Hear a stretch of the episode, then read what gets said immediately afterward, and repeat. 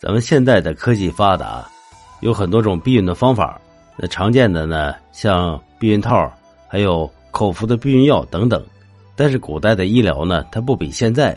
若是古人不想要孩子的话，那究竟是如何避孕的呢？那据专家的研究，那古人避孕的方法呢，也有很多种。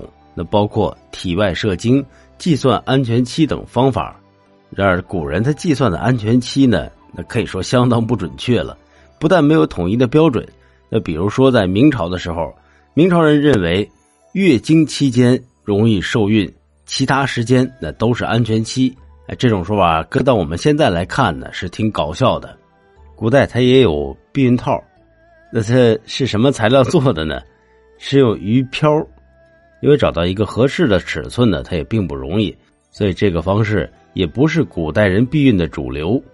那真正用于避孕的，大概是在公元一六四零年左右，人们用丝线缝合，另一端开口可以锁紧，避免脱落。从外形上看呢，跟我们现在的避孕套已经是差不多了，但是它比较容易干枯和僵硬，需要用温和的奶隔夜浸软之后才能够使用。那么还有一种避孕套呢，是用动物的肠衣，有的说是羊的。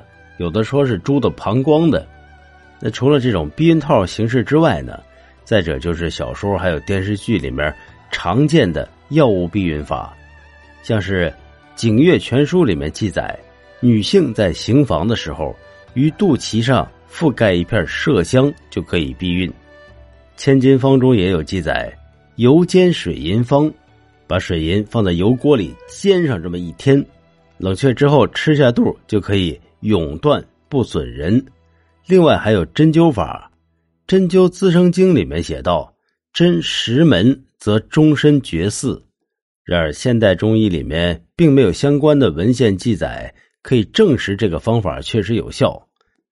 通过刚才我们说的，可以发现啊，古人的避孕方法有些会伤害到身体，避孕的效果也是值得怀疑的。